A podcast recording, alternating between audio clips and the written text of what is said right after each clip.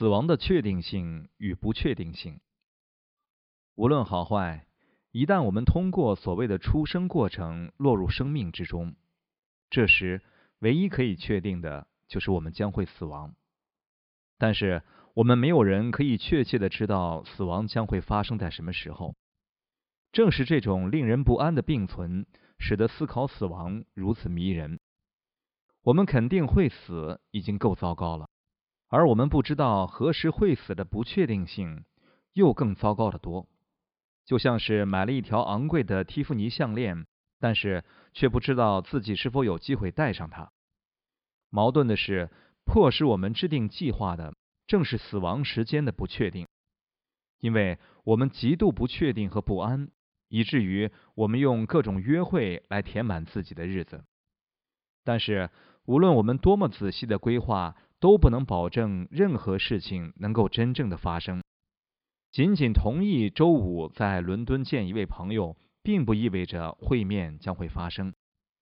随便几个无法预料的变数就可以阻挠会面。没有任何一个计划可以完全按照你的预期来实现。你的孩子的未来不会，你祖父母的退休不会，你的新公寓、那个完美的商业交易或者你的梦幻假期也不会。这些计划可能一败涂地，也可能成功的超越你最疯狂的梦想。毕竟，意料不到的不一定是坏事。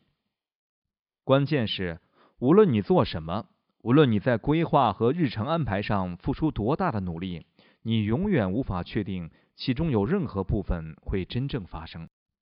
相信一切最终都会获得最好的结果，这是一个盲目的信念。无论你的这个盲目信念多么的强烈，实际情况却很少如此。因此，当你的规划崩溃时，你所感受到的痛苦完全是自己加在自己身上的。制定计划与安排约会还是一个消耗未来的高效方式。想一想，你为某个会议或者活动所预留的每一分钟，都会在这个会议和活动还没有发生前就已经用完了。因为安排约会，你还会有额外的痛苦。你必须确保自己的计划能够成功。我们修行佛法的其中一个主要原因，就是为了让自己准备好面对必然的死亡。对某些人来说，这是他们修行的唯一原因，而单是这个原因，就令他们的佛法修持是值得的。如今，有不同方面的佛法正变得越来越受欢迎，比如正念。但是很少有人将修行佛法作为对死亡的准备，而且绝对不是为了死后之事做准备。现代人可以为了天底下的任何一个理由进行禅修和冥想，但偏偏不是为了最重要的那个理由。有多少内观的学生禅修是为了准备死亡？又有多少修行人是因为他们想要永远的终结生死轮回？大多数人禅修是因为他们想成为更好的管理人员，或者为了寻找伴侣感到快乐，或者是因为他们渴望平静、无压力的心灵和生活。对他们来说，禅修是为生活做准备，而不是为死亡做准备。因此，相较于他们的其他世俗追求，像是购物、外出用餐、健身和社交，禅修的世俗程度。并没有比较低。如果你关心的只是学会放松和舒压，那么禅修可能不是你的最佳选择。与其禅修，不如用抽雪茄来替代，那是远远更加容易而且立即见效的放松方式。或者给自己倒一点上好的单一麦芽威士忌，或者浏览你的社交媒体网页，背肌挺直，盘腿打坐。观看自己的呼吸进出，不仅无聊至极，而且对我们多数人来说，很快身体就会开始疼痛。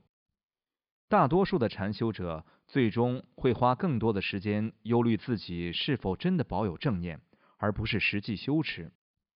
而那些忧虑可不会对你的血压有什么好处，不是吗？生命充满了惊奇。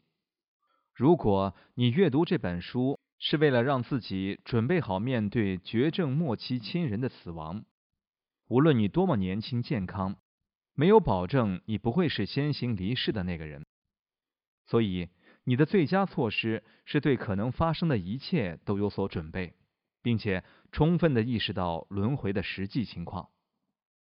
但是，如果你反而继续坚持自己盲目的期望与假设，如果你继续忽视事情的真实状况，如果你是贪婪的，如果你愚痴的悠哉的过日子，如果你持续指望自己所有的世俗计划都能够完美落实，等到最坏情况发生时，你将会遭受极大的痛苦，而且到时你什么也做不了。